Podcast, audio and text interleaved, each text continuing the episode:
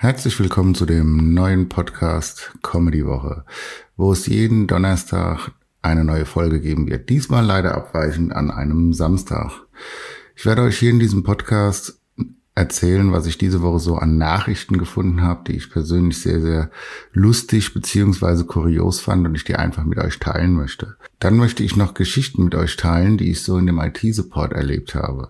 Da gibt's auch ganz viele lustige Dinge. Und ich werde euch noch so eine Geschichte aus meinem Alltag erzählen, die ich persönlich sehr lustig finde. Also starten wir mal mit den Nachrichten.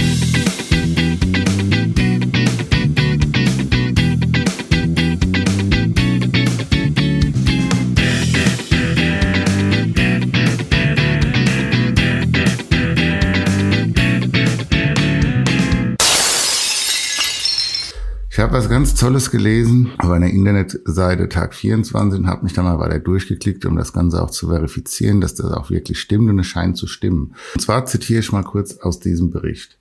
Singapur, Durgapur. Eigentlich sind Kondome bekanntermaßen dafür gedacht zu schützen. Doch einige Jugendliche im Osten Indiens haben nun wohl einen Weg entdeckt, Präservative auf ganz andere, weniger gesundheitsfördernde Weise zu nutzen, als Mittel um high zu werden. Also, um das mal kurz zusammenzufassen, was hier geschehen ist. Es haben tatsächlich geschafft, Jugendliche einen Weg zu finden, mit diesen Kondomen high zu werden. Dazu sind sie hingegangen und haben diese Kondome in Wasser eingeweicht beziehungsweise zum Kochen gebracht und dieses Moleküle, wo sich dort lösen, bilden quasi genau denselben Effekt wie die Leute, wo Klebstoff schnüffeln und machen auch abhängig. Und diese Verbindung ist quasi so eine Art Alkohol. Hm, fand ich jetzt etwas merkwürdig. Wie kommt man auf die Idee, überhaupt ähm, Kondome zu kochen? Also da muss man ja schon nach so nach dem Gebrauch, kann ich mir vorstellen, zum Wiederverwenden, kochen mal aus, geht dann wieder. Ach, jetzt habe ich nichts zum Trinken, nehme ich gerade die Brühe. Also es ist sehr schwierig zu verstehen, wie man überhaupt da drauf gekommen ist. Auf jeden Fall denke ich, ist das eine sehr bedenkliche Geschichte. Jetzt zeige ich euch mal anhand von ein paar Nachrichten, was alles Alkohol ähm, mit euch anrichten kann. Hier habe ich im Kölner Stadtanzeiger auch was Schönes gefunden. Ich möchte mal daraus zitieren. Im Saarland hat ein betrunkener Autofahrer in der Nacht von Samstag auf Sonntag einen Unfall verursacht. Als die Polizei ihn und seinen ebenfalls betrunkenen Bruder, der als Beifahrer in dem Auto saß, in Gewahrsam nahm, leckten die beiden mit Corona infizierten Männer die Sitze des Polizeifahrzeugs ab. Okay. Hier wird's ja also schon sehr, sehr spannend, aber der Verlauf von der ganzen Festnahme war noch wesentlich dramatischer. Also im Grunde genommen wurden die zwei angehalten. Darauf ist der Fahrer, musste aussteigen. Währenddessen ist dann sein Bruder auf den äh, Fahrersitz gerutscht und äh, wollte dann noch weiterfahren, wurde dann von Passanten gestoppt. Da gab's dann auch noch Handgemenge. Also ich würde sagen, äh, Respekt für so eine Nummer. Also da muss man schon ganz schön eins getrunken haben. Und vor allem der Witz ist, dass der letzte Satz in dem Bericht einfach wiederum sehr schön ist.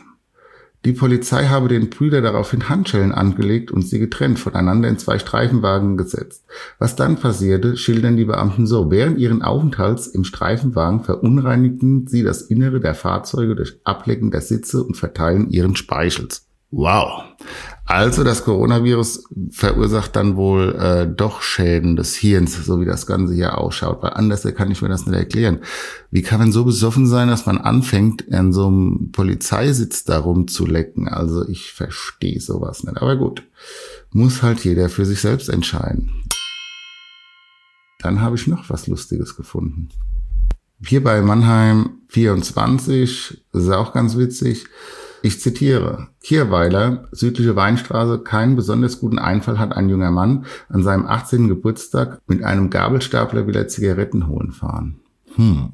Was hier letztendlich passiert ist, ist, dass der, dass dieser gute Mann dann ähm, entschieden hat, von seiner Geburtstagsparty sich zu entfernen, weil er Zigaretten brauchte, scheinbar eine ganze Palette, scheint wohl ein starker Raucher zu sein, hat sich dann auf einen Gabelstapler gesetzt und ist dann Richtung Tankstelle oder ähnliches gefahren. Natürlich wurde er von der Polizei angehalten, äh, äh, weil der Gabelstapler nämlich gekippt ist und er hat ihn dann versucht aufzuheben. Also der muss schön ratzevoll gewesen sein, weil wenn ich mir vorstelle, ich versuche selbst mit der Hand einen Gabelstapler aufzu, äh, aufzuheben. Da bin ich entweder richtig besoffen oder echt nicht mehr ganz dicht in der Birne. Letztendlich hatte er 1,65 Promille. Und so schnell wird er mal mit seinen 18 Jahren wohl keinen Führerschein machen. Naja, da merkt man es doch wieder einfach Finger weg vom Alkohol. Aber letztendlich noch zum Schluss. Dann habe ich noch was Lustiges aus dem Hamburger Abendblatt. Auch wieder natürlich Alkohol im Spiel. Ich zitiere.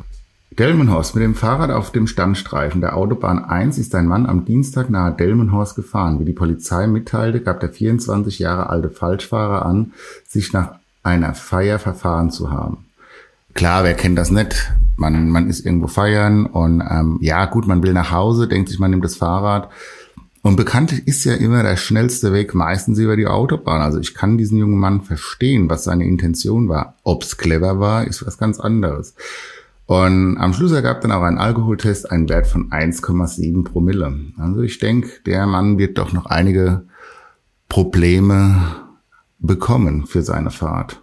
Da wäre er wohl rechter mit einem Taxi gefahren. So, dann schließen wir mal hier diese Kategorie Nachrichten und gehen jetzt mal weiter mit äh, Geschichten aus dem IT-Support.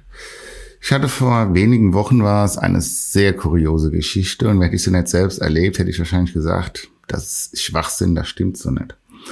Zwar aber Folgendes passiert. Ich war bei einer Schulung gewesen und saß dort und hatte natürlich mein Handy dabei. Und dann erreichte mich eine E-Mail. Die habe ich darauf geöffnet und habe sie gelesen. Mehr oder weniger stand drin von einer Kundin von uns, dass äh, sie einen leichten Brandgeruch wahrgenommen hätte aus ihrem PC. Sie müsste aber trotz allem weiterarbeiten, weil sie noch einen dringenden Bericht fertig machen müsste und sie das nicht aufschieben kann. Da ich in der Schulung saß, da dachte ich mir, nein, nun ja, ein Kollege wird schon beantworten und habe dem Ganzen nicht weitere Beachtung geschenkt. Zwölf Minuten später sah ich, dass ich einen Anruf in Abwesenheit hatte. Dieses wiederholte sich drei bis viermal. Hm. Darauf dachte ich, nun ja, gehen wir da mal raus. Es scheint ja was richtig Dringendes zu sein und habe mal die Schulung verlassen und habe diese Nummer zurückgerufen. Ihr dürft raten, wer dran war. Richtig, die nette Dame, wo mir schon die E-Mail geschrieben hatte.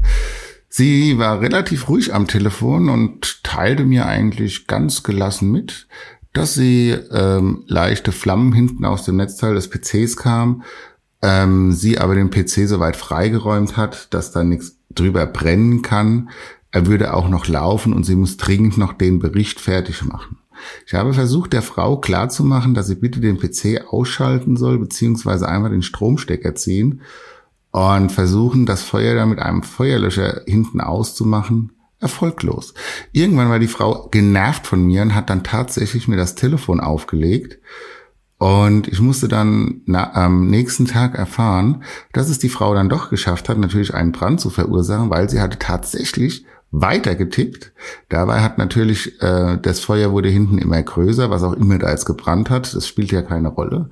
Es hatte dann leider ein, äh, eine Ablage erwischt. Diese ist unten geschmolzen und das Papier drauf hat angefangen zu brennen. Und sie verteidigt bis heute immer noch ihr Handeln dadurch, dass ja der Bericht dringend hätte fertig sein müssen. Also es gibt Menschen, da frage ich mich manchmal wirklich, was bei denen durch den Kopf geht. Also Verstehen kann ich bis heute nicht, aber wie gesagt, muss jeder für sich selbst entscheiden. So ein kleines Feuerchen im Büro kann ja auch manchmal etwas aufheiternd sein. Nun erzähle ich euch mal noch was ganz, naja, mehr oder weniger Lustiges oder ver Verwirrendes oder auch, ich weiß auch nicht, wie man es genau nennen soll. Ich bin leidenschaftlicher Fußballfan und war vor kurzem mal beim Spiel vom ersten FC Kaiserslautern. Ich weiß nicht, wie inwiefern ihr fußballaffin seid, aber in, der Regel läuft es so ab, dass wir, wenn ich so einen Stadionbesuch mache, dass dieser normalerweise beginnt mit vorne diesem Einlass. So, an diesem Einlass ist normalerweise so ein Security-Mensch, der einem ähm, abtastet und dann kann man rein. So, ich war also mit einem Freund unterwegs. Schöner sonniger Tag. Ich hatte kurze Hosen an, T-Shirt und äh, wir kamen dann letztendlich zu dem Eingang von der Security. Also begann dieses Abtasten, was mich im Laufe der Abtasten doch eher langsam an so einen Pornofilm erinnert hatte. Also ich wurde an Stellen abgetastet, wo es auch keinen Sinn machte, weil das waren einfach nur meine Arme, weil wie gesagt, ich hatte kurzes äh, T-Shirt an und kurze Hosen.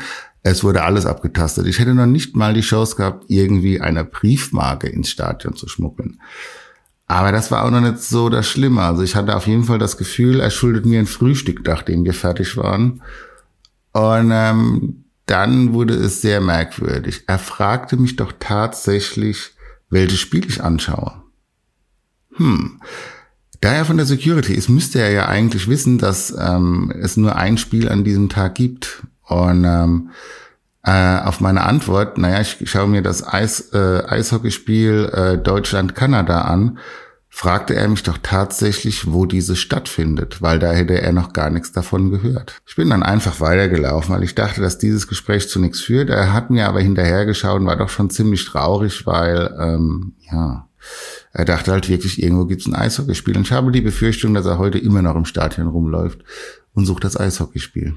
Jetzt habe ich doch was ganz Kurioses zum Schluss, das ich euch unbedingt eigentlich ähm, mitteilen muss. Ich hatte das im Internet gelesen, habe nochmal recherchiert und es ist tatsächlich so und es ist sogar in der Historie einmal passiert, dass das Ganze sogar angewendet wurde. Und zwar geht es um ein Gesetz, aus Norwegen kommt, was sehr, sehr kurios ist. Ich lese es euch mal vor. Sterben verboten. Was wie ein schlechter Witz klingt, ist in dem norwegischen Ort Longyearbyen, so kann es heißen, schwierig auszusprechen, auf der Insel Spitzbergen tatsächlich ein Gesetz. Longyearbyen ist der nördlichste Ort der Welt. Durch die Nähe zur Arktis ist der Boden permanent zugefroren und die Temperaturen im Februar betragen durchschnittlich minus 17 Grad. Quasi arschkalt. Seit 1950 ist es vorgeschrieben, dass man sich zum Sterben auf das norwegische Festland begeben muss oder eben nach dem Tod sofort dorthin gebracht wird, um begraben zu werden. Grund für die Regelung ist die Kälte. Denn durch den gefrorenen Boden können die Menschen nicht begraben werden, da sie früher oder später wieder an die Oberfläche kommen würden. Die Kälte macht es außerdem unmöglich, die, dass die Leichen verrotten. Jetzt habe ich da mal beide tiefer recherchiert, was mich einmal mal interessiert hat.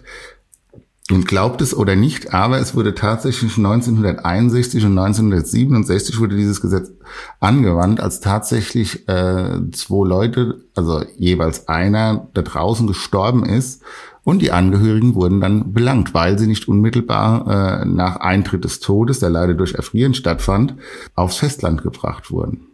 Ich weiß jetzt nicht, ob das so richtig ist, aber nun ja, es wurde wohl so gemacht. Hiermit möchte ich eigentlich auch für diese Woche schon mal schließen. Wie gesagt, habt etwas Gnade mit mir. Das war jetzt meine erste Folge. Ich werde nächste Woche wieder eine Folge rausbringen. Dann das Ganze je nach Resonanz angepasster.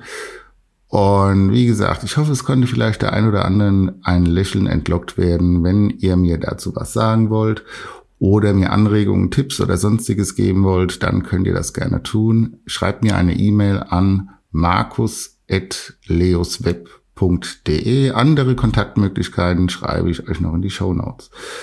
Das war's dann für diese Woche. Ich wünsche euch viel Spaß und wir hören uns dann wieder nächste Woche. Tschüss.